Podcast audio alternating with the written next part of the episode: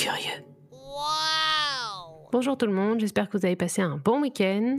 Comme promis, aujourd'hui je vais parler de la nouvelle saison de Lucifer, donc la saison 5, qui devrait sortir fin août.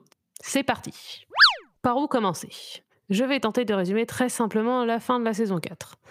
Malgré la déclaration d'amour de sa chère et tendre collègue de bureau, Lucifer a dû faire ses petites valises direction l'enfer afin d'éviter que ça devienne trop le boxon sur Terre à cause de ses copains les démons. Du coup, Chloé s'est retrouvée toute seule comme une truffe à renifler son malheur et en plus elle n'a même pas eu un vrai je t'aime en retour du sien. Juste un petit bisou. Si ça, c'est pas la loose, franchement.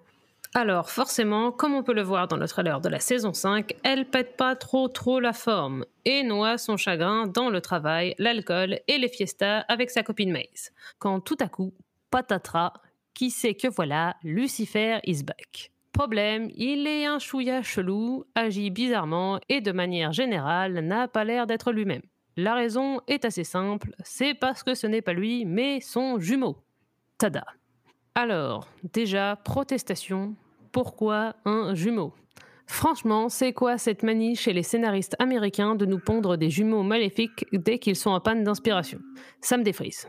Et Dieu sait que pourtant il y a de quoi faire avec ma En plus, le seul signe distinctif qu'ils ont trouvé pour être sûr que le spectateur différencie le vrai du faux, c'est que le faux a apparemment une tendance à pencher sur la gauche.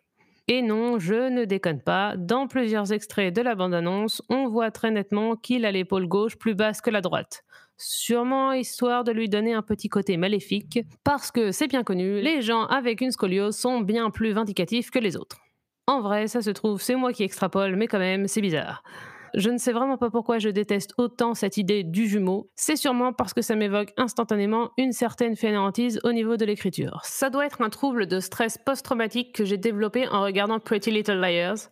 Pour ceux qui ne connaissent pas cette petite merveille télévisuelle, c'est une version ado des Desperate Housewives. Et dans ce chef-d'œuvre, toutes les deux saisons, un jumeau ou une jumelle maléfique faisait son apparition afin de rajouter de l'intrigue à une histoire qui de base posait plus de questions qu'elle n'apportait de réponses. Autant dire que ça ne servait à rien et que même quand ça servait à quelque chose, c'était pas Jojo en matière de storyline.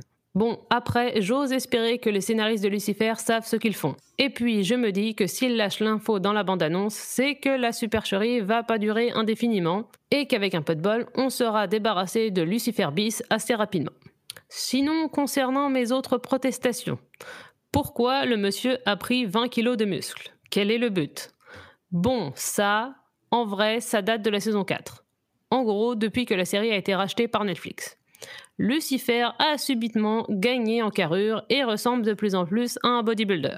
Alors même que de base, le gars a comme pouvoir d'être un espèce d'aimant vivant et n'a donc pas trop de problème à se trouver des partenaires de jeu féminins ou masculins. Du coup, pourquoi faire du sport au point de plus pouvoir rentrer dans sa chemise? 1. Ce n'est pas spécialement beau et ça n'apporte rien au récit.